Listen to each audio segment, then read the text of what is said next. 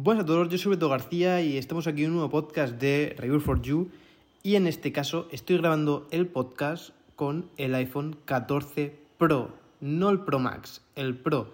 Y bueno, quería hacer un podcast hablando de mis primeras impresiones porque al final me he decantado por el Pro en vez de por el Pro Max y bueno, qué experiencia estoy teniendo con él.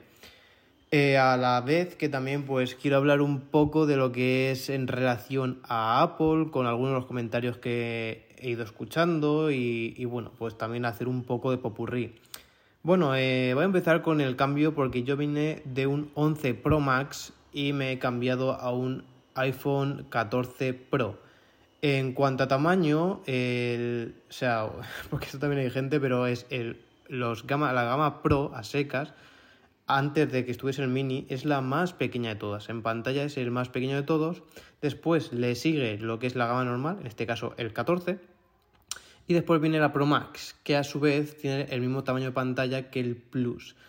Así que este móvil que tengo ahora sería de la generación 14 eh, o decimocuarta, sería el más pequeño de todos. Recordad que han suprimido el mini y han puesto el Plus, o sea, algo totalmente, eh, o sea, muy diferente, ¿no? O sea, de un smartphone tan pequeño a un smartphone mucho más grande.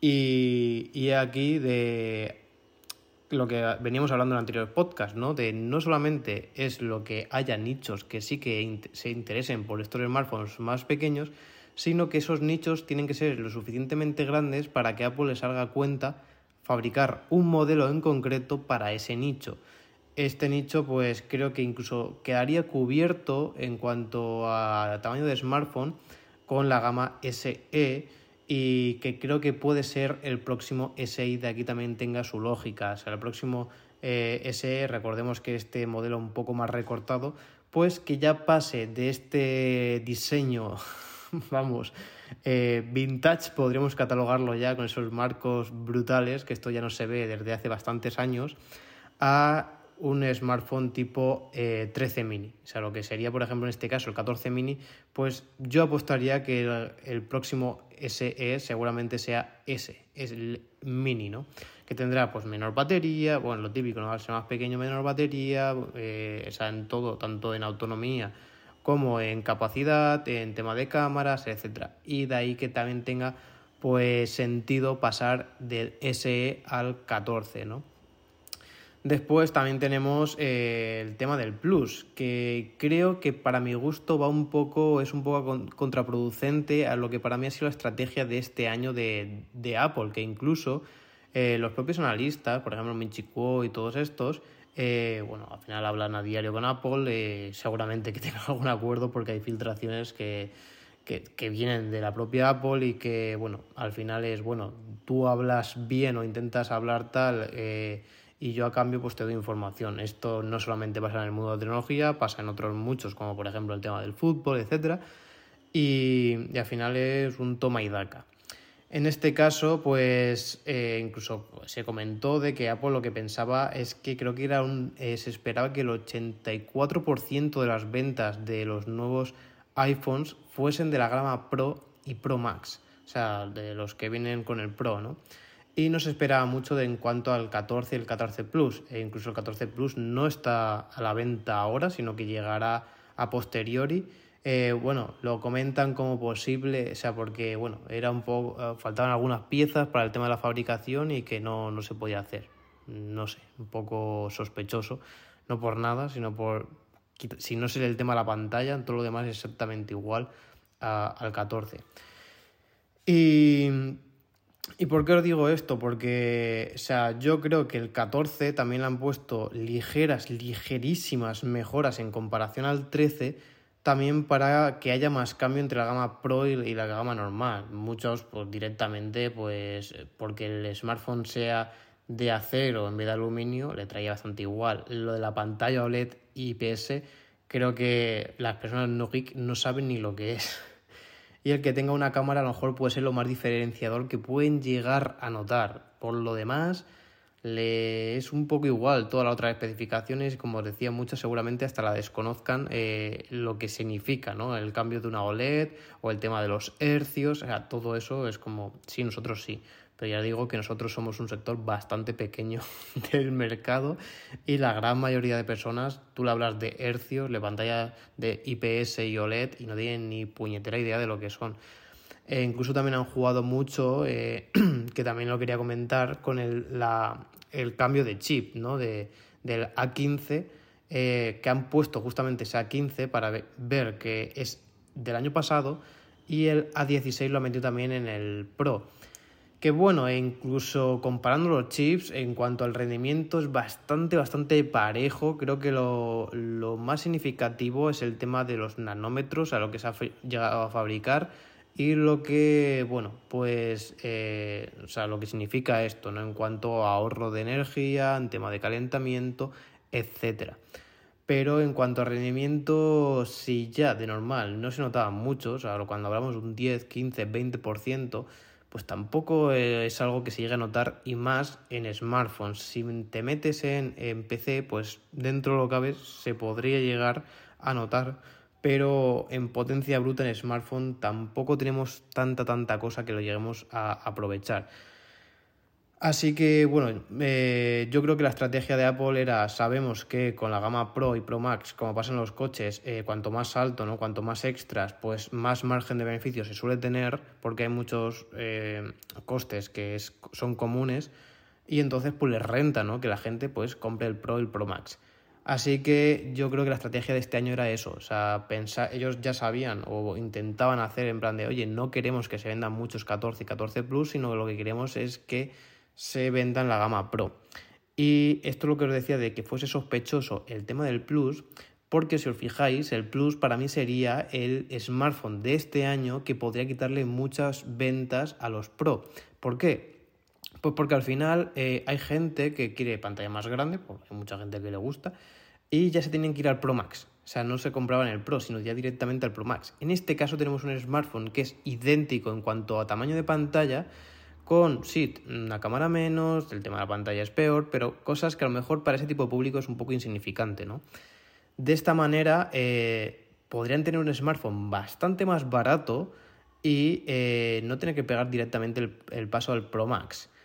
Eh, por eso mismo yo creo que han intentado jugar con el ansia, ¿no? Como por ejemplo pasa en el sector de los videojuegos, de meter el precio de lanzamiento de los videojuegos súper alto, en plan 80 euros, y al cabo de un mes, dos meses valen ya la mitad, ¿no? O sea, para esa gente más ansia que está ahí y que necesita comprarse un, el smartphone día uno, pues eh, van a intentar que esa gente vaya, o sea, la que se compraría mejor día de hoy el Plus, pues seguramente ese tipo de gente se decantará por el Pro Max, o sea Claro, es un salto bastante significativo, ¿no? O sea, van a ir a por el más caro de todos por el mero hecho de que el Plus ya no está.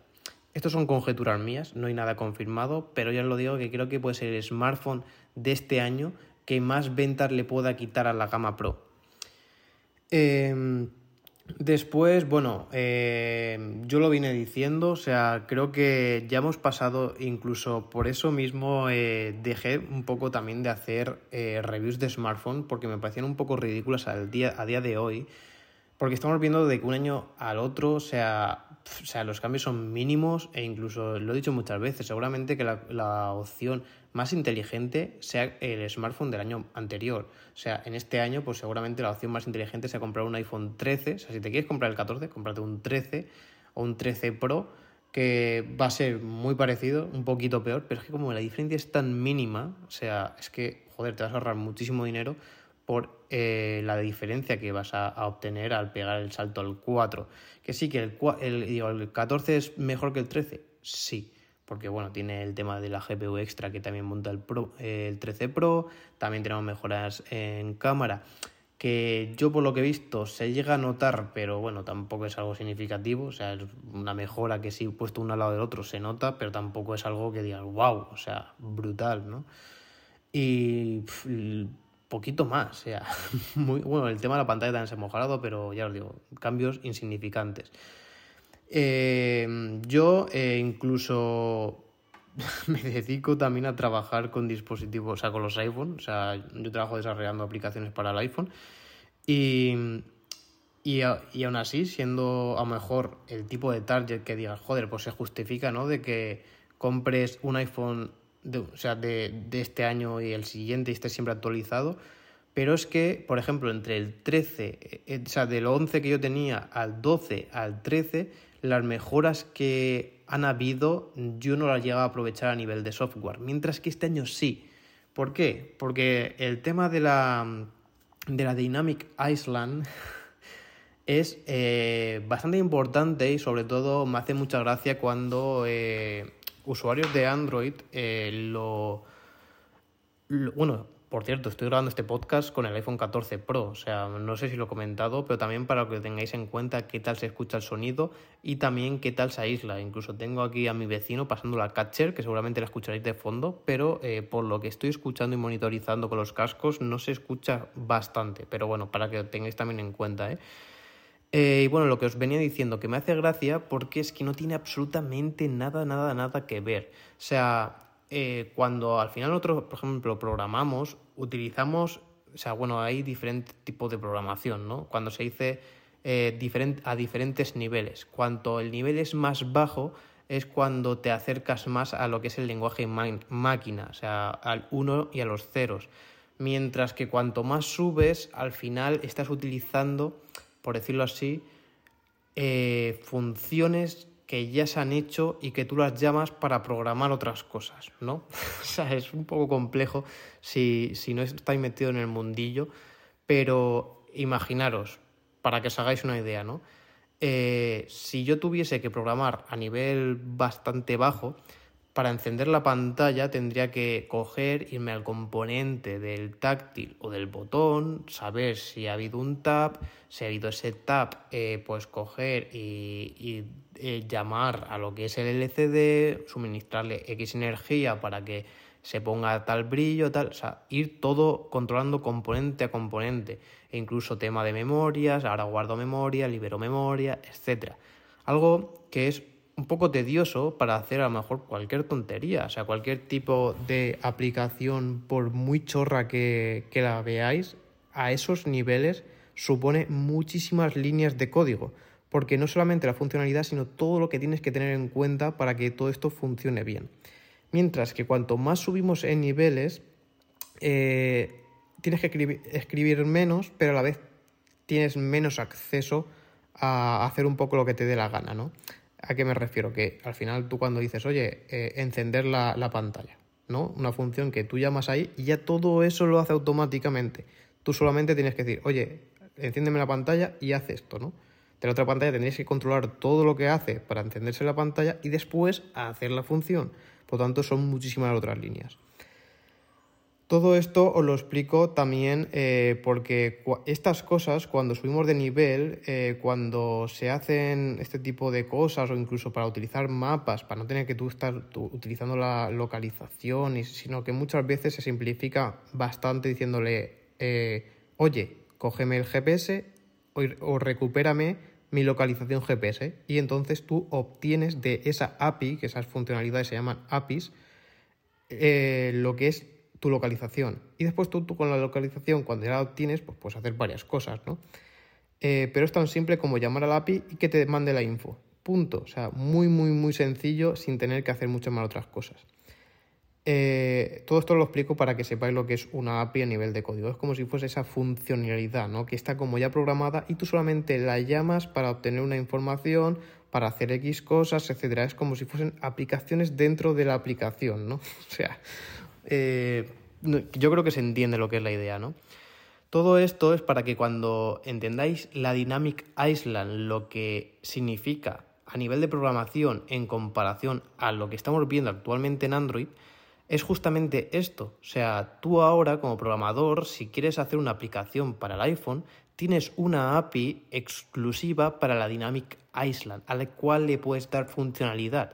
E incluso hay funcionalidades que ya estaban, que lo que han hecho es reorganizarlas. O sea, en plan de, oye, eh, por ejemplo, cuando tú pones en cola un audio para que se esté escuchando, ¿no? Esta es una, una, API que se utiliza. Por eso, por ejemplo, tú estás estudiando Spotify, de repente le das al podcast y se apaga Spotify. ¿Por qué? Porque está utilizando la misma API. Se está poniendo en cola ese audio, pero como ya había uno, lo que hace es parar uno y poner el otro, siendo aplicaciones totalmente diferentes. O sea, Spotify no tiene acceso a la aplicación de podcast ni el podcast a la de Spotify. Ambas eh, beben de la misma API de Apple, que es esta de gestionar el audio. ¿Qué pasa? Que al final, como se está utilizando para eso, Apple ya sabe en plan de, vale, pues vamos a hacer una funcionalidad nueva que aquellos dispositivos que tengan eh, Dynamic Island, eh, cuando esté ese audio en funcionamiento y vayan a cerrar la aplicación, esa aplicación no se cierre ni se vaya a multitarea, sino que se vaya a la parte superior de la Dynamic Island, se ponga el, eh, la animación esta de que se está escuchando y tengan acceso a ella, teniendo ese mini reproductor para pausar o renaudar o también la posibilidad de volver a abrir la aplicación. Todo eso ya está hecho, o sea, cualquier aplicación que ya tenga incorporada, o sea, bueno, al final cualquier aplicación de audio ya va a funcionar así, desde el minuto uno, no hace falta que lo programes. Pero aún así, está la API abierta, la cual pues tú puedes hacer eh, cosas con la Dynamic Island, o sea, puedes darle funcionalidades. Por lo tanto, eh, yo como programador, eh, lo bueno esto que siempre hablamos y que hay mucha gente que no llega a entender este concepto de que Apple tiene hardware y software, es que ambas cosas conviven. Entonces, Apple ha querido, o sea, bueno, ha fabricado a nivel de hardware esa Dynamic Island y a la vez tiene un sistema operativo con sus APIs para darle funcionalidades a esta Dynamic Island. Esto en Android no pasa. ¿Por qué? Pues porque si ahora Samsung o Xiaomi, ¿no? Por ejemplo, en Xiaomi que fue el tweet este que sacaron, que incluso compartí en, en el canal de Telegram, donde se ve la animación de los auriculares, esto al final es algo concreto que ha hecho uno para, o sea, una aplicación para eso, pero no es lo mismo, no es una API embebida dentro del sistema operativo. ¿Por qué? Porque eh, tú no vas a poder programar para eso. E incluso, por ejemplo, si tú coges. Eh, eh, o sea, la dinámica Island ya tiene, en plan, ya sabe cuántos píxeles ocupa la dinámica Island, dependiendo del modelo, todo, y todo se adapta, ¿no? En este caso no, en este caso tú vas a hacer una, un tipo de, de animación que va a tener X píxeles para ese Xiaomi en concreto que tiene un punto como cámara, pero que si ahora pues te vas, por ejemplo, a un Fold, pues seguramente eh, si le han puesto un punto, pues seguirá apareciendo ese punto donde no tiene la cámara. ¿Por qué? Pues porque no está embebida en, esa API de Android, o sea, está hecho como una aplicación y no es lo mismo, o sea, no, no es lo mismo y de esa eh, manera es la gran importancia, ¿no? Incluso lo hemos visto, ¿no? Que desde que, o sea, por ejemplo, Samsung, cuando sacó los plegables, ¿qué hacía? Pues eh, muchas aplicaciones funcionaban mal cuando las abrías en, modo completo. ¿Por qué? Porque no estaba aún preparado en el sistema operativo, no estaba integrado y por lo tanto las aplicaciones que tú programabas eh, no estaban pensadas para eso. Podías hacer, pues, estirarlas, ampliarlas, acoger la imagen ya que tenga y eh, adaptarla, pero salían o estiradas o con zoom, no salían bien, no estaban preparadas para ello, ¿no? Mientras que si ahora que ya se está metiendo dentro de lo que es el propio sistema operativo de Android como tal, ahí ya cambia la historia, porque ahí ya sí que estás programando justamente para eso. No sé si se llega a entender, pero la diferencia entre meterlo como hardware solo, que es lo que hizo en Samsung, y hacer ahí eh, un parche para que funcione, pero claro, no va a funcionar bien o va a funcionar bien, eh, sobre todo normalmente si os fijáis, este tipo de cosas funcionan bien en las aplicaciones propias. O sea, Samsung eh, en su navegador va a verse bien, porque son cosas que controlan ellos. Por eso mismo la importancia de controlar tanto software como hardware. Mientras que aquí ya dependen de que ahora Instagram adapte su aplicación para este tipo de dispositivos o tal, o que directamente ya Google, cuando se hacen estas aplicaciones, lo controle, controle la forma de decir, bueno, vale, lo hacemos así y si no, pues se convierte a modo tablet. Entonces una aplicación que sea compatible con ambas, pues cuando se abra cambie de una vista de smartphone a una vista de tablet. Y todo eso viene dado en el sistema operativo. ¿Qué pasa? Pues que desde que se lanzó el primer Fall hasta que se está sacando este tipo de actualizaciones, pues que ha pasado 3, 4 años. O sea, no es controlable. Al final Google depende mucho de, o sea, Samsung depende mucho de Google, Xiaomi depende de Google, o sea, todos dependen de su sistema operativo. Mientras que Apple, como ellos se lo guisan, ellos se lo comen, para bien y para mal, al final pues necesitan también invertir mucho más en, en, software, en hardware, cosa que los otros no, porque lo delegan casi, o sea, mucho de la parte de, del software. En este caso, pues claro, ellos ya saben que van a sacar este iPhone que va a tener esta funcionalidad y entonces ya los desarrolladores que tiene la propia Apple pues la adaptan, sacar las APIs para darle funcionalidad a la Dynamic Island, etcétera. Y esa es la gran importancia. Incluso dentro de Apple se ha visto, cuando hay algo que se externaliza, por ejemplo, en Apple Pay, en Apple Pay no solamente es que tuvieses la funcionalidad, sino que tuvieses los acuerdos con los bancos para poder eh, realizar los pagos. ¿Qué pasa? Cuando ya externalizamos algo, ahí ya no depende de ti solo, depende del banco y tal. ¿Qué pasó? Pues yo me acuerdo que me compré el iPhone 6 Plus y creo que en España, eh, no sé, hasta dos, tres años no empezó a incorporarse esto, ¿no? O sea, puede estar, pero claro, igual que ahora habrá que ver el tema de estos satélites, las funcionalidades vía satélite, como ha pasado también en el 5G, o sea, dependes mucho de eh, que esas funcionalidades hagan compatible pues las empresas, el hardware externo, etcétera. Por eso la importancia de centralizarlo todo. Y eso es verdaderamente el valor añadido que tiene Apple a día de hoy en comparación a los demás fabricantes a la hora de conseguir un sistema operativo que sea interesante, que tenga cantidad de usuarios, también muy importante, y por lo tanto eso hace que haya más desarrolladores interesados en crear aplicaciones porque les sea rentable, porque hay mucha cantidad de usuarios y a la vez los usuarios que les sea interesante porque tienen mucha cantidad de aplicaciones, ¿no? Y esa, esa rueda que es tan eh, difícil de hacer, pues ya la tiene, ya la tiene rodando y funciona. Por ejemplo, eh, el, el Windows Phone, el sistema operativo de Microsoft, cuando se lanzó, como sistema operativo era la hostia, estaba muy bien optimizado, encima se podía instalar en varios dispositivos, o sea, estaba muy bien, o sea, incluso a nivel de software se podría decir que era incluso el mejor, mejor que el Android de, de aquella época, o sea, funcionaba mejor, necesitaba muy pocos recursos para moverlo, está realmente muy bien. ¿Qué pasa? Pues que llegaron más tarde le fue complicado captar usuarios, por lo tanto, los desarrolladores como, tío, no voy a perder, pues, no sé, dos, tres meses al hacer una aplicación para un sistema operativo que prácticamente tiene muy pocos usuarios. O sea, ¿cuál va a ser mi beneficio? Poco, poco. Y a mí, pues sí, a lo mejor Android es un poco peor, pero joder, si tiene muchísimos más usuarios, pues hay una aplicación puesta en Android me va a generar más ingresos que puesta en Windows Phone. ¿Qué pasa? Mi tiempo, si fuese un tipo de aplicación que sea factible hacerlo de forma multiplataforma, que es haces un código, lo lanzas en varias plataformas, que parece muy simple así visto desde aquí, ¿no? En plan, joder, probarlo así, ¿no? Pero depende de qué aplicación se puede o no se puede hacer.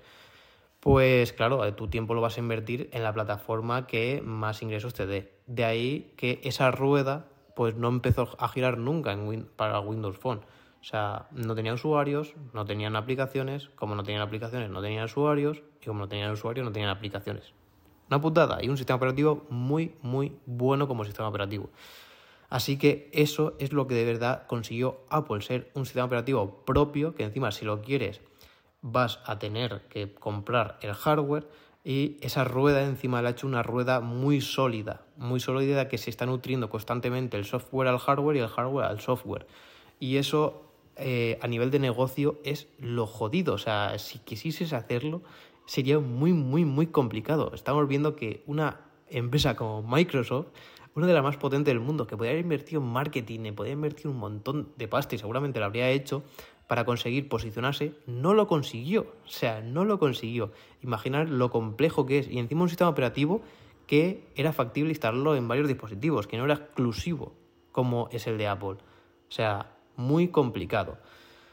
Y toda esta chapa es para que lleguéis a entender ese valor que tiene Apple, por qué Apple a día de hoy vale lo que vale como empresa y pues bueno, que gente pues haga los comentarios un poco sabiendo eso, o sea, al final dudo que una persona sentada en su sofá sepa más que toda la gente que se dedica a invertir en empresas y eh, compren acciones al precio que están de Apple y por eso pues tenga también el precio que tienen las acciones de Apple y pues se genere la pasta que se genera, ¿no? Así que no sé.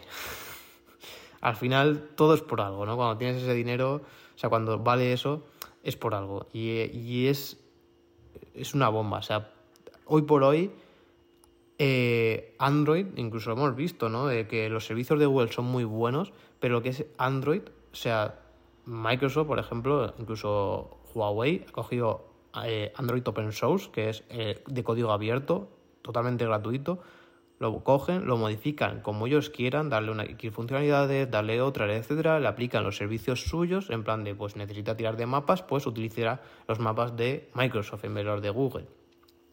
Y no tienen que por qué ni pagarle un solo duro a Google. O sea, sería bastante factible copiarlo y sustituir, ¿no? Y Apple no. O sea, nadie puede hacer algo como iOS. O sea, no. Tendría que hacer un sistema operativo que sea mejor que ellos y que el usuario se quiera cambiar, que los desarrolladores se quieran cambiar y todo eso. Y, es muy, muy, muy complicado, o sea, muchísimo.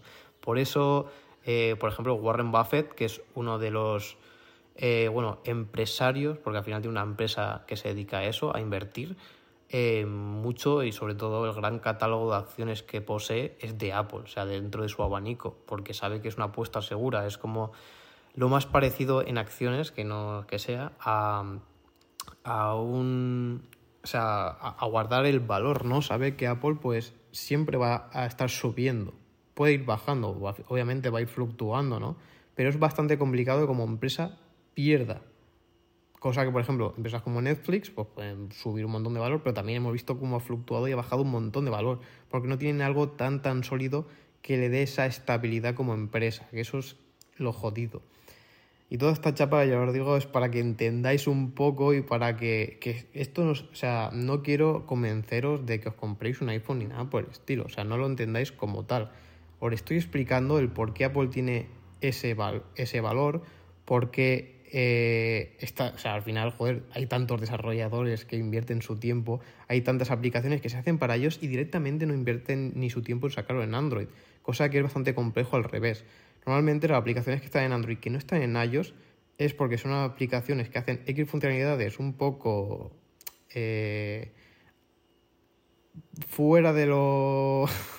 plan, que roza un poco la ilegalidad o que es un poco oscura, por decirlo de alguna manera, y eh, por políticas de Apple no se pueden subir. O sea, Apple para eso es muy, muy restrictivo. O sea, muchísimo. Incluso a mí me han, mm, o sea, me han tirado aplicaciones para atrás por no cumplir con, eh, con protocolos de diseño.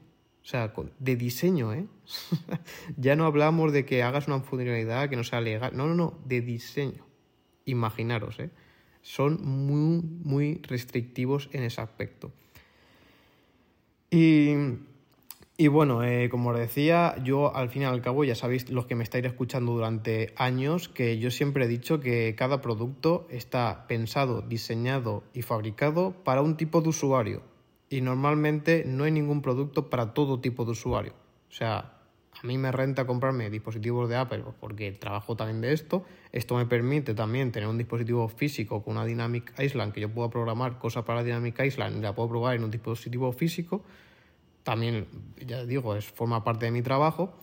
Eh, es un dispositivo muy, muy caro y que depende para cada uno, pues le puede rentar o no. Hay gente que dice, hostia, es que a mí me gusta iOS, o sea, me gusta el sistema operativo, o me gusta el diseño, o sea, me la suda, o sea, no sé ni lo que es el sistema operativo, pero me gusta el diseño, no sé, la línea, o me gusta tener una manzanita, o sea, hay muchísimas necesidades diferentes, unas más y otras menos criticables, pero al final son necesidades. Y, y joder, ¿quién somos nosotros para decirle a alguien lo que tiene que hacer, lo que tiene que dejar de hacer? O sea, coño, si te gusta el iPhone porque tiene una manzana detrás, adelante, tío. O sea, tienes el dinero, te lo puedes permitir. Adelante, o sea, ¿qué pasa? Yo qué sé, es que, yo qué sé, eh, yo por ejemplo también conozco mucha gente que lo que le gusta es filosofía, como decía uno de, un jefe que tuve hace tiempo de Apple, de pensar o de estar hecho todo para tontos. O sea, eh, por ejemplo, cuando el tema de la fotografía, que, muchos, eh, muchas empresas de, en Android, ¿no? Era en plan de, oye, tienes un modo automático, después un modo manual, que puedes tocar un montón de cosas, que puedes no sé qué. Y Apple era como, eh, ahora incluso dar algo de funcionalidad en el modo Pro, pero no tanto, tanto, tanto como en otros dispositivos. Al final, Apple lo que quería conseguir era en plan, tú dale un botón que ya me encargo yo de que la foto salga bien. O sea, era eso, o sea, no te voy a estar, no, tienes que saber lo que es em, la velocidad de obturación, no tienes que saber lo que es la focal, no tienes que saber absolutamente nada. O sea, tú dale al botón que ya todo lo demás lo hago yo. Y es eso, pensado todo para tontos, o sea que hasta para el más gilipollas en cuanto a fotografía, haga una foto y salga bien. Y eso, o sea, ese, ese ejemplo está aplicado a todo en Apple. O sea, a todo, en, tema de aplicaciones, en tema de diseño del propio hardware, a todo, todo, todo, todo, todo está pensado para tontos. O sea, tan, tan simple que cualquiera sin ninguna noción de nada lo puede hacer. Eso es lo verdaderamente complejo, de analizarlo, sintetizarlo de tal manera de que dando a un botón se haga todo. Porque vosotros lo veis muy simples, pero si sabéis, o sea, todo lo que hay por detrás en tema de programación para que eso salga bien, es brutal.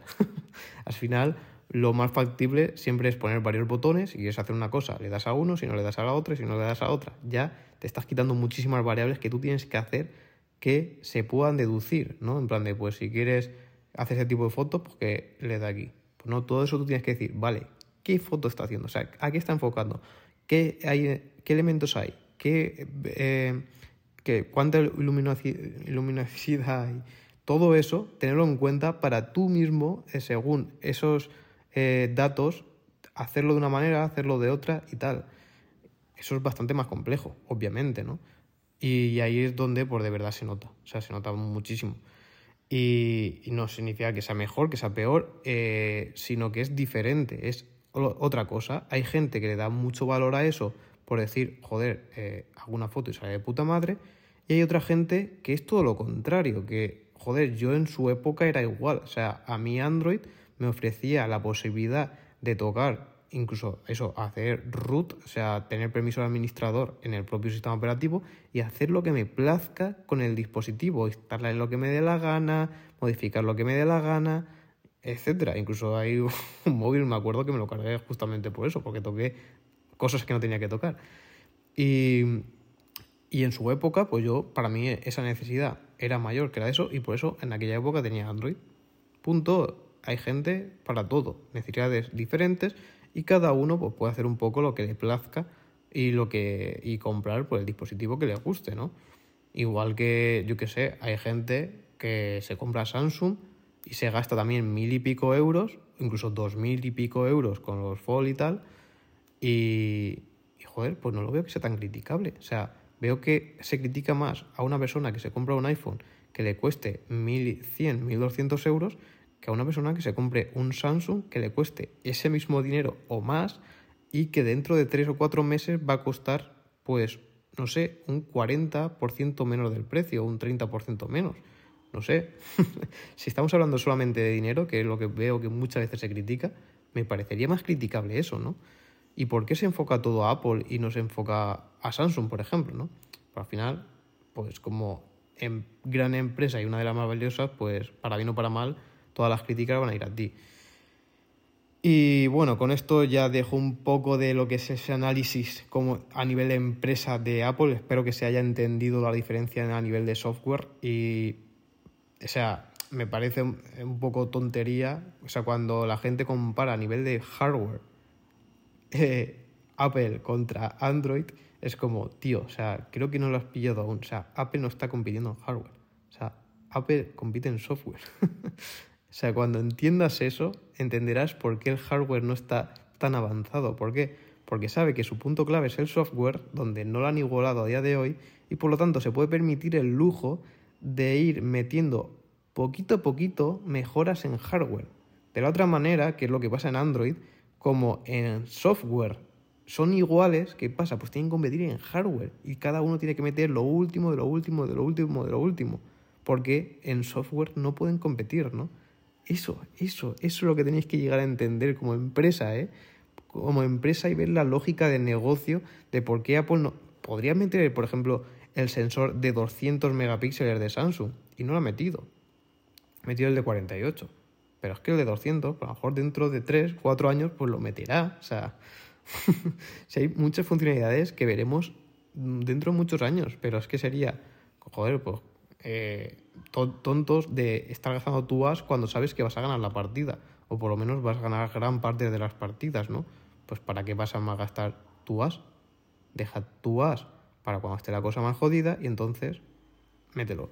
Se ha visto, se ha visto por ejemplo con los M1. Cuando se hizo la arquitectura, el cambio de arquitectura a RM era algo muy complejo porque era algo muy jodido en cuanto, y mira que lo hizo bastante bien la transición, ¿eh? hemos visto que es una transición que Windows está eh, intentando hacerla desde antes que Apple y no le ha ido nada bien, ¿eh? o sea, la Surface X, miradla, pero esa lleva, esa salió antes que los MacBook con M1 y consiguió hacer un procesador con un rendimiento brutal, o sea, no lo digo yo, lo digo, lo dice hasta gente, youtubers muy famosos que se dedican a análisis de PCs y donde han conseguido un, un procesador con una CPU muy potente con un precio bastante reducido. ¿Qué pasa? Que ahora han sacado el M2 y han subido mucho más el precio porque ya sabe que esa transición ya se ha hecho.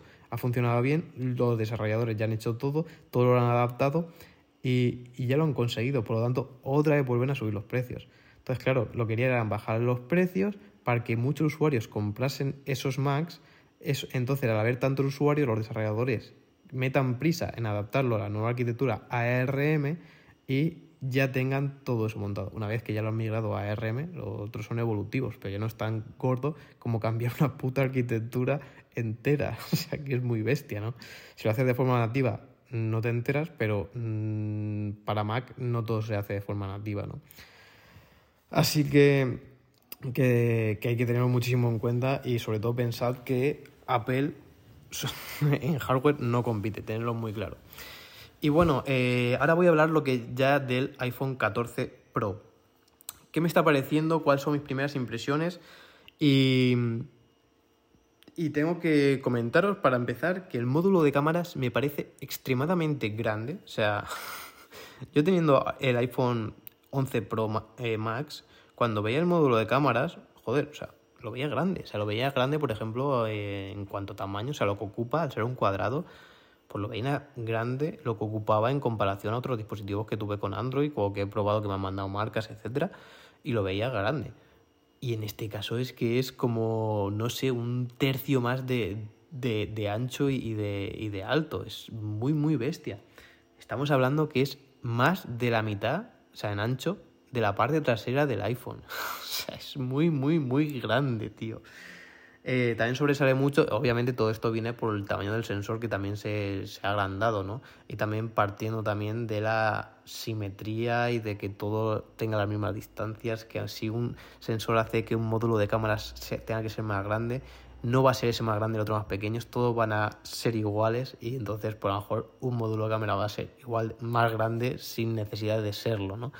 Eh, después... Eh, en cuanto mm, a, bueno, a lo que es el diseño, es muy parecido, que es algo que, que yo sigo flipando. O sea, lo dije desde el minuto 1 cuando me compré el 11 Pro Max, que fue el primer smartphone que lo incorporó, que fue la, la pared trasera eh, fresada. O sea, es brutal. O sea, aquel que esté un poco puesto en, en procesos industriales, joder, o sea, coger vidrio a vidrio fresarlo, rebajarlo, hacer la forma de los módulos de cámara. O sea, pensad que este módulo, o sea, este vidrio, lo que es el vidrio que se utiliza es de ancho como el módulo de cámaras. Y todo eso empieza a, reducir, a reducirse con una fresa, una fresa como si fuese un destornillador, por decirlo así, un destornillador, un taladro, que va quitando trocito a trocito, lo va como limando, porque lo tengáis ahí un poco en cuenta, y va bajando ese espesor para darle esa forma. O sea, es brutal la cantidad de material que se utiliza por el mero hecho de querer hacerlo todo en una sola pieza. O sea, pensadlo, es, es mucho material. O sea, estás quitando más material casi de lo que estás aprovechando. Y todo hacerlo para no tener que tener ninguna junta, cambio de materiales, ni nada. Puede ser una tontería, seguramente, pero es brutal. Yo cuando lo vi y vi el proceso de fabricación dije, hostia, o sea, Esto, pues es Apple, se, se pueden permitir, tienen márgenes para poder permitirse eso, pero esto normalmente no es factible. O sea, normalmente cualquier otra empresa, si yo diseño una pieza y le digo que el proceso de fabricación para esa pieza va a ser así, me dicen, anda, flipado, ¿dónde vas con eso? Tira y sácame el módulo de cámaras, me lo pones aparte y lo metemos ahí, que es lo que suelen hacer el 98, 99, diría yo, por ciento o incluso más de los fabricantes. O sea, pensadlo, pero no sé, o por lo menos desconozco, que haya algún fabricante que haga una trasera como la de, la de los iPhone. Es brutal, o sea, a nivel industrial. Em, después, bueno, una cosa que me tengo que rehacer, o sea, que mucho me lo decíais y, y lo he notado, ¿eh? O sea, tengo que dar la razón que lo he notado. Yo decía que no lo iba a notar, pero lo he notado, pero también os digo que sigo, sigo opinando que no es una parte diferenciadora que yo me fijase para comprar un smartphone. Y hay mucha gente que sí, ¿eh? hay muchísima, muchísima gente que sí, que es el tema de los hercios.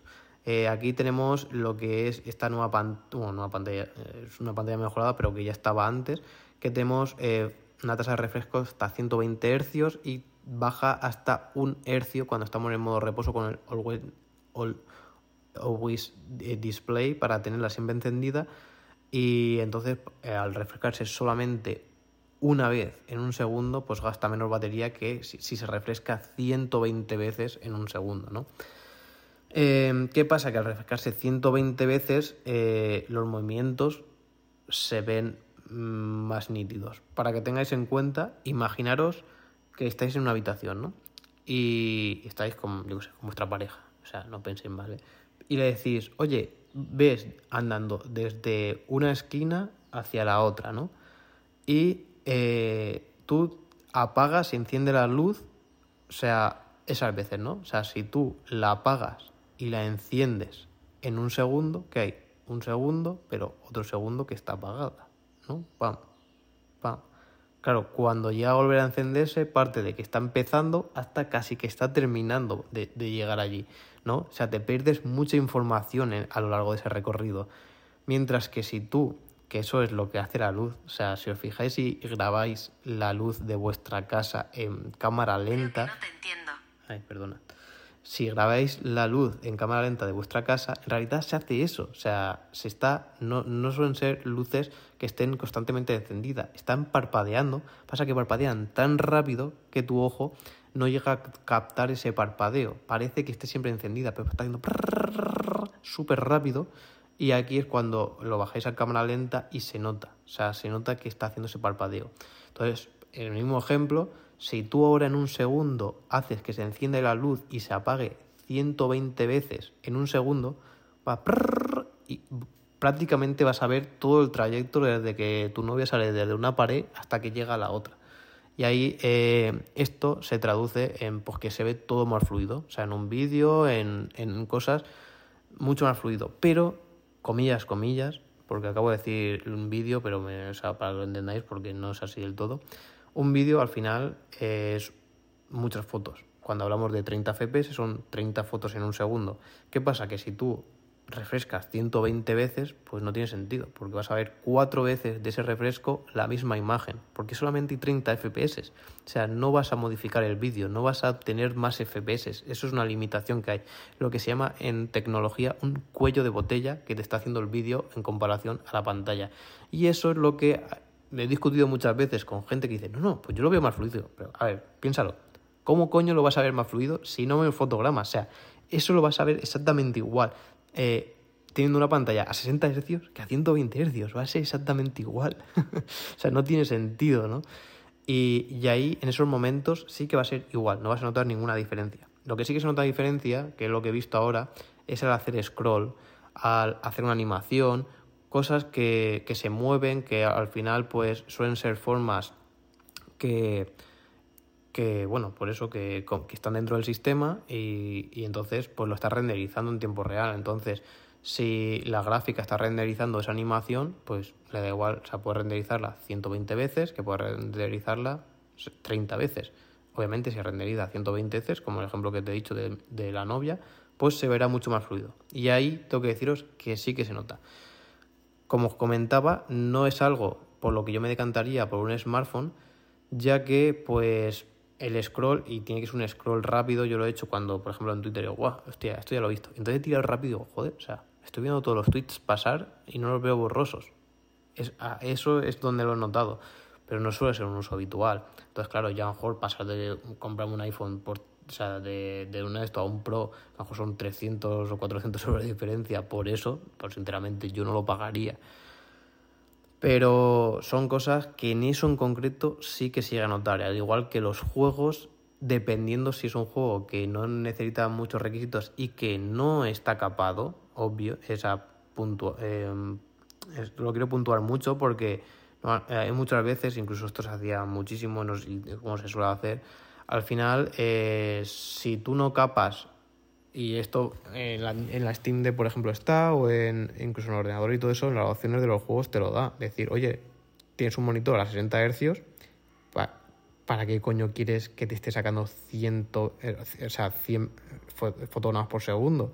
¿Para qué quieres estrujar tanto la gráfica para que llegue al máximo de su potencia para sacarte 100 FPS?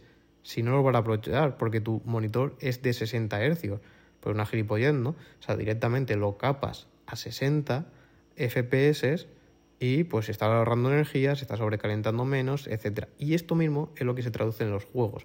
Hasta hace muy poco las pantallas todas eran pues de 60 Hz como mucho, de ahí para abajo. ¿Para qué querías un juego que, imaginaros el juego más ridículo que hubiese que, yo que sé, el ping-pong este, ¿no? Que son dos rayas y un círculo que hace de bola, ya está. O sea, podría rendir a 120 FPS perfectamente. ¿Para qué lo quieres a 120 FPS si casi todas las pantallas van a 60?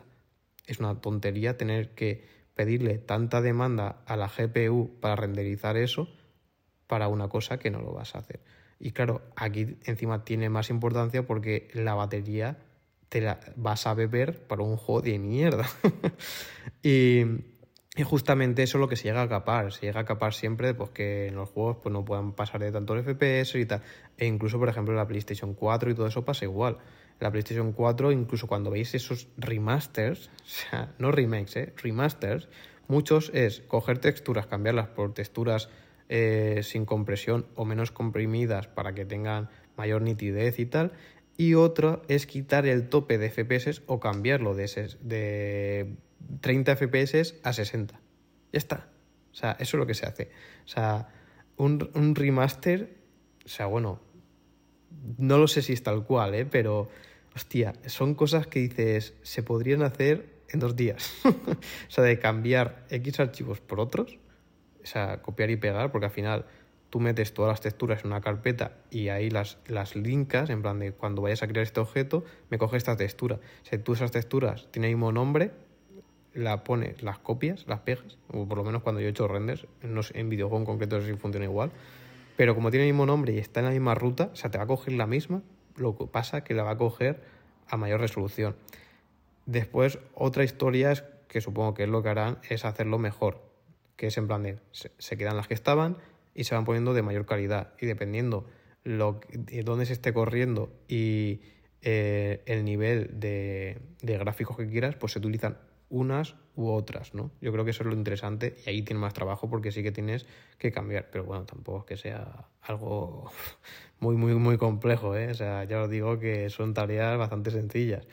Y lo otro es igual, o sea, en vez de decirle a la GPU, llégame a 60, es a 30, llégame a 60. O sea, un remaster, todo eso cuando, es que hay muchos remasters que es solamente eso, ¿eh? O sea, hay otros que sí que se toca el tema de jugabilidad, y ahí, y ahí sí que es otra historia, porque ahí ya cuando te metes en, el tema de, o del motor gráfico, o el tema de las animaciones y tal, ahí es otra historia, los controles, eso no digo que no.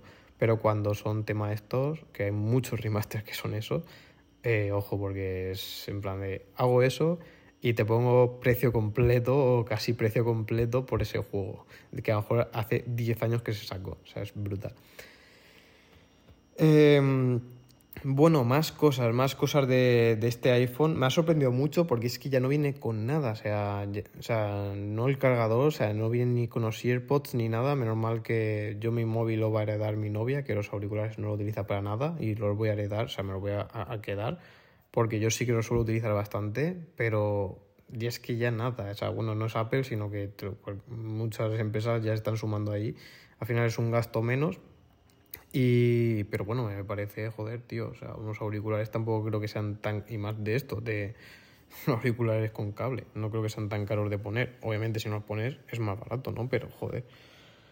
Em, ah, también quería comentar una cosa que he visto que no que por ejemplo muchas reviews y tal no han hecho hincapié en eso, pero que yo para mí fue una de las cosas que más me llamó la atención de la Keynote.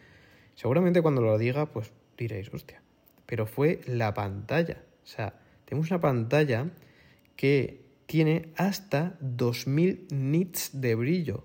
O sea, ¿sabéis lo que significa 2000 nits de brillo? O sea, los monitores más pro que puedas encontrar prácticamente, o sea, bueno, no el más tocho, más tocho, más tocho, pero por ejemplo el de Apple, que, el monitor te cuesta mil y pico euros, tiene, creo que eran unos 400 nits. 400. Y esta pantalla tiene 2000. Es brutal, ¿eh? Incluso hoy he visto un post porque he dicho, hostia, es que... O... Digo, es que tampoco me suena de ver ningún smartphone con 2000 nits de brillo. Eh, y es que este panel, que es de Samsung, no lo ha montado ningún Samsung aún. Seguramente los próximos Samsung vengan con esos 2000 nits de brillo.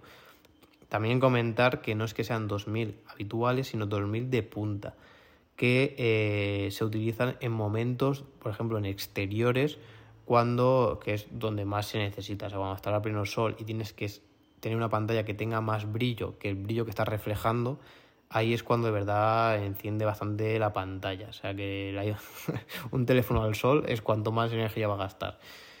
Y, y, claro, ¿qué pasa? ¿Eso en qué se traduce? Pues que la gente que lo estaba viendo dice, hostia, es que esta pantalla en exteriores se ve de putísima madre. O sea, es que da igual que esté dando el sol directo, que es que se ve muy bien. Y es que yo cuando lo vi me pareció una auténtica locura, 2000 nits, es que es brutal, ¿eh? En serio, es brutal que son un monitor bueno, estamos hablando de 400 nits, ¿eh? O sea, hostias, que es muchísima diferencia, ¿eh? Y, ya os digo, son especificaciones que a mí me explotó la cabeza y que veo que nos ha dado tanta repercusión y es como, tío, o sea, el componente que más vas a utilizar todos los santos días y es una especificación tan top que, y, es que ni lo nombran, o sea, me parece brutal. Eh, bueno, después, como decía, estos son unas primeras impresiones. Hay muchas otras que tengo que probarlas. Por ejemplo, el tema de la fotografía, tema de, de vídeo, que también está este modo acción, que se estabiliza mucho haciendo esa estabilización de imagen digital y óptica. Y todo eso, obviamente, no lo voy a, no voy a deciros porque al final, pues no lo puedo probar y no puedo, o sea, podría decir seguro lo que he visto en internet, pero claro, no sé en qué condiciones han hecho eso, quién la ha hecho, lo que ha utilizado, lo que no ha utilizado, y no hay mejor cosa que probarlo por ti mismo y entonces daros las impresiones por mí. O sea, yo siempre os lo he comentado que si alguna cosa me parece una puta mierda, os lo he dicho siempre. O sea, súper transparente. Y, he tenido muchas veces problemas con marcas, lo sabéis muchos, por ser tan sincero, de decir, hostia, esto me parece una, una verdadera mierda. Lo he dicho tan claro que me ha dicho la marca, hostia, tío, o sea, no sé, ponle un poco de azúcar, di que no está a la altura, que no sé qué, no, que eso es una basura o que no. Y, muchas veces me he pasado de, ser demasiado transparente, diría yo. Y bueno, eh, después cosas que claro, yo noto porque vengo desde un iPhone 11, eh, que es el tema del diseño, un diseño que es que a mí se me ha juntado el que sea más pequeño con que encima sea cuadrado. Entonces, claro, a la hora de agarrarlo me parece muchísimo más cómodo. Ah, y es una cosa que quería comentar antes de, pasarme al Pro en vez del Pro Max, que es el tema del tamaño, ya que yo, tampoco soy una persona que tenga las manos súper grandes, me parecía más cómodo este tamaño. Y, qué pasa? Pues que, hay algo que me renta más que el tamaño y que sea usable, que era la batería. Yo por eso mismo me compré en su día el 11 Pro Max, eh, incluso antes del 11 Pro Max, que sí que cambiaba bastante, o sea, prácticamente todos los años cambiaba el iPhone, tuve, me compré el mismo año el XS y después me compré el XR, que era peor, bueno, es peor que el XS, y me lo cambié por la batería, porque duraba más la batería. O sea, eh, en esa época era lo que más priorizaba. Eh, el 11 Pro Max ya tiene una duración de batería que para mi uso es más que suficiente. O sea, vamos, me, me llega el día sobradísimo. Y eh, claro, yo vi que, por ejemplo, el 12 ya puso una batería muy buena, el 13 mejoraba aún la de. y el 14 aún mejora más la del 13. Y es como, joder, o sea, claro, el Pro Max es el que más batería suele tener, o sea, duración. Que esto también es una cosa de la Keynote que se dijo, que era que el Plus tenía mayor duración de batería, que lo dijeron como el mayor iPhone con. o sea, el iPhone con mayor duración de batería, pero eh, si te metes en la web y comparas vamos, corregidme si no lo así, pero juraría que lo hice. Y el iPhone 14 Pro Max tiene mayor duración de batería que el Plus. O sea, era el Pro Max, el Plus y el Pro. Y después ya el 14, en cuanto a comparación de batería. Y, que y lo bueno de, Apple, lo, lo comento por si tenéis un iPhone y queréis verlo, o sea, es que te permite comprarlo no solo con los modelos actuales, que suele ser lo más habitual, sino que te permite compararlo con mm, modelos de hace bastante años. ¿Qué pasa? Pues que cogí y dije, bueno, hostia, pues voy a comprarlo justamente con el que yo tengo. Y vi que tenía bastantes horas más de pantalla que, el iPhone que yo tengo. Y es como, joder, si la batería que yo tengo, encima una batería que está ya degradada desde hace tres años, eh, si encima esta es mejor que la que era en su día la del iPhone 11 Pro Max, es como, wow, me va a sobrar batería, ¿no? O me va a ser más que suficiente. Y, por eso mismo me decanté por el Pro. Eh, el tamaño era más pequeño, o sea, el tema de que fuese barato y caro, al final eran 100 euros de diferencia, que son 100 euros, o sea, es, es pasta.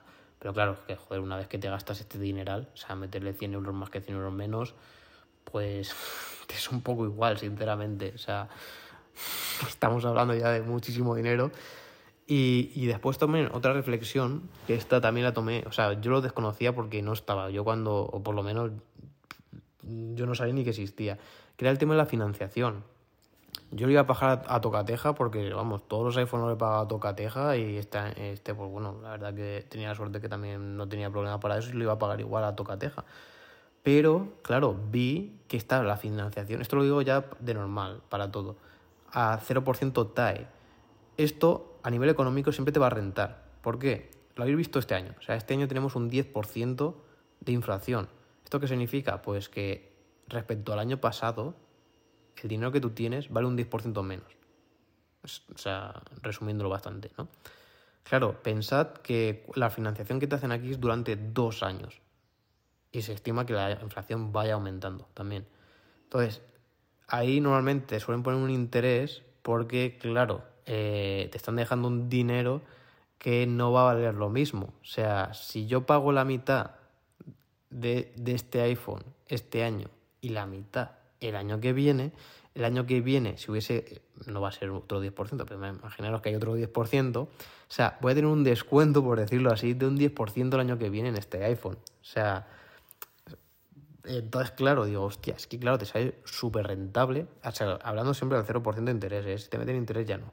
Pero si sigue el 0% de interés, claro, para todo te vas a ir rentable siempre y cuando estemos en un momento, una situación económica donde se espere que la inflación eh, suba. Que aquí, pues, lo que intentarán es que no suba tanto, pero va a seguir subiendo. Y, y bueno, pues, aunque tengáis el dinero, os renta no gastároslo. o sea, esto eh, incluso a mí también me pasó con el tema de la hipoteca y todo eso, de que, bueno, pues nosotros compramos la casa en plena crisis, claro, nadie se compraba casa, las casas en plena crisis y conseguimos eh, un, interés súper, súper, súper, súper bajo en fijo, o sea, pero súper bajo, ¿eh? Y claro, o sea, es un interés tan, tan bajo que aunque tuviese mañana el dinero para pagar la casa, no lo pagaría. O sea, no la pagaría porque no me renta. O sea, yo ahora mismo pago esa casa y me quiero comprar un coche y es como, eh, me van a meter un 12% de interés mientras que estoy pagando muchísimo menos de hipoteca. No te renta. Te renta ese dinero seguir pagando la hipoteca y con el dinero que has ahorrado comprarte el coche a tocateja y te ahorras ese 10%. O sea, no siempre, eh, yo lo veía porque, claro, antes normalmente siempre te metían intereses, siempre. Entonces, claro, eran como, joder, nunca he cogido, he financiado nada, o sea, teniendo el dinero, eh, o sea, sí que hay gente, pues, en mi caso yo os digo que he tenido la suerte de no, no estar en esas circunstancias, pero a lo mejor decir, mira, pues no tengo los mil y pico euros, lo financio y me lo voy pagando poco a poco. Eh, yo cuando me he ido a comprar un iPhone siempre he sido, o depende, cuando era más joven pues iba ahorrando hasta que tenía el dinero y lo compraba o tal, pero siempre he ido a comprarlo a tocateja.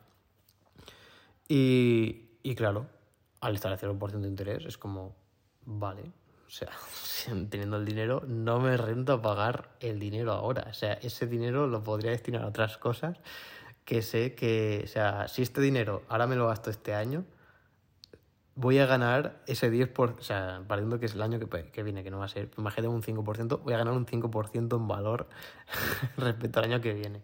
Os lo comento también porque si lo analizáis así, muchas de las cosas eh, la vais a financiar. Ojo, que sí que he visto porque eh, he conocido a gente que es muy pro de esto y, ¿qué pasa? Que al final es mucho más accesible. O sea, eh, este iPhone salía creo que era 60 euros al mes. ¿Qué pasa? Porque 60 euros al mes mucha gente lo puede permitir. Entonces te gastas estos 60. Después dices, hostia, es que unos AirPods al final son 5 euros más, no sé, 5 o 10 euros más al mes. Es que estos son otros tantos al mes. Y al final te metes en que te has gastado lo que no te hubieses gastado ahora a tocateja y te has comprado un montón de cosas y por eso mismo se busca la financiación, porque es mucho más, o sea, tienen, ¿cómo decirlo? Es más amigable, ¿no? Te dan esa facilidad de entrar y al final ese dinero se lo vas a dar tarde o temprano. Y aunque ellos no lleguen a, a ganar eso, o sea, porque como os digo, ellos se están perdiendo, eh, perder ese 5% a cambio de que tú te compres esto, sea rentable. O sea, entre eso y que digas, oye, no me, no me puedo gastar mil y pico euros que cuesta el iPhone, y entonces no me compro el iPhone, o sea, ganan cero, o sea, entre cero euros y mil y pico menos un 5%, pues sale mejor ese mil y pico menos, menos un 5% que cero, ¿no? Ahí está la historia, por eso dan tantas facilidades. Esto, eh, obviamente, ahora cuando empiecen a subir tipo de interés para todo, eh, o sea, con eso igual, o sea, si tenéis dinero ahorrado, eh, también un consejo, dentro de poco van a volver esos plazos fijos y esas cosas que hacía tanto tiempo que no estaban por el precio del Euribor y va a volver y, y por eso muchas cosas van a bajar, incluso el tema de las criptomonedas, eh, yo es una cosa que tampoco aconsejo mucho que a que puede ser que vuelva a subir, ¿eh? pero que todo pinta que si encima los bancos van a pagar tanto por tu dinero, para que vas a meter ese dinero en criptos teniendo mm, mm, más posibilidad de perderlo que metiéndolo en el banco que te están asegurando que, o por lo menos te lo dan en condiciones que no hay nada seguro en esta vida, hay menos probabilidad de perderlo eh, y te van a dar un, ese margen ¿no? para de, ganancias eh, anuales. Eh, para bien y para mal van a salir. O sea, yo me acuerdo en la época de mis padres y todo eso cuando hablaba del precio del interés de la hipoteca, en plan un 14% o algo así, o sea, era una bestialidad que digo, hostia puta, pero, o sea, ¿cómo puedes? Pero claro, como eran intereses tan altos, claro, después me diese un plazo fijo y te dan un plazo fijo también súper alto. O sea, al final, eh, donde ganan, eh, o sea, también simplificándolo mucho, ¿eh? pero lo que hacen los bancos es, oye, yo te pago un 10%, o un 8% para que me dejes tu dinero. ¿Qué pasa? Que ese dinero yo te doy a dar ese 8%, pero, o sea, yo no toco mi dinero, o sea, con el tuyo, ese dinero se lo doy a Pepe. Y a Pepe le cobro un 14% de interés. O sea, entonces, sin yo tocar mi dinero, solamente con el tuyo, estoy ganando un 6% eh, de coger de aquí y mover allá. O sea, ya está. Y bueno, eso también cuando, como todo, cuando esto empieza a escalarse, a escalarse, a escalarse y uno más uno son dos, que es la típica, es cuando se hacen esos boombas del boom inmobiliario, el boom tal, el boom de las criptos, cuando todo el mundo se piensa que es el mundo de fantasía y no sale eh, antes, o sea, cuando ves que todo el mundo está enfocado como al tema de las placas solares y todo eso, pues no me extraña que de hoy para mañana haga así, ¡pam! Y pete, o sea, pongan un impuesto, no te salga rentable y muchos pues que estén ahí o que hayan invertido más de la cuenta pues se queden cogidos. Pero bueno, la verdad que me he ido mucho por... Pero todo esto para, que, para explicaros también eh, que muchas veces es rentable eh, financiar un producto si es al 0%, incluso si hay interés, también dependiendo eh, lo, que, cómo esté el año, te sale o no te sale rentable.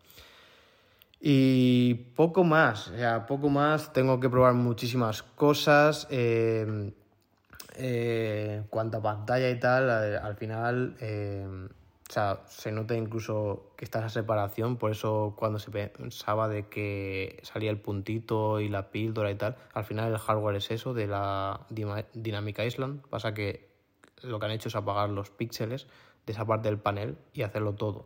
Entonces, justamente esos píxeles son los que van a reconocer después el táctil cuando tú le pulses y saber que se está pulsando la Dynamic Island eh, para hacer esa funcionalidad. También todo eso después lo comentaré pero bueno, aquí te voy a decir resumir. La verdad que me he metido bastante información de todo. es bastante completo el podcast este. Creo que he tocado muchísimas piezas. Y nada, como siempre, eh, espero vuestros comentarios en los comentarios de Evox, eh, en Twitter. Y sobre todo ahí, más en Evox, siempre lo prefiero que me lo dejes en Evox para poder eh, tenerlos organizados por capítulos y saber de lo que estamos hablando. Y nada, como siempre, cualquier duda, cualquier sugerencia, dejármelo por ahí. Eh, y nada, no olvidéis suscribiros al podcast en iVoox si no estáis suscritos para que os avise cada vez que subo un nuevo podcast. Uniros al canal de Telegram, arroba you donde tenéis toda la info ahí actualizada. A ver que también pues, tenéis las últimas filtraciones, noticias diarias tecnológicas sin publicidad. Eh, también tenéis arroba you donde pasamos ofertas que bueno, hemos programado también ahí un algoritmo para que detecte si sí o si no es oferta. Y, todo eso tenéis ahí, o sea, para que os ahorréis tiempo y, dinero, la, verdad. Y también, obviamente, son enlaces de afiliado, ya lo conocéis, con lo que si compráis ahí un producto, también me estaréis ayudando a mí a la hora de también pues comprar más dispositivos, traerlo aquí en el podcast, eh, hacer más contenido, etcétera. Así que nada, eh, poquito más. Eh, espero os haya gustado y nos escuchamos en un próximo podcast de Review for You. Adiós.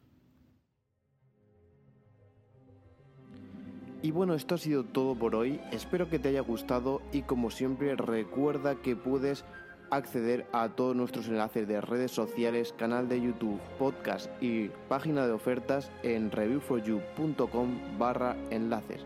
Así que nada, espero que haya gustado y nos escuchamos en un próximo podcast de Review for You. Adiós.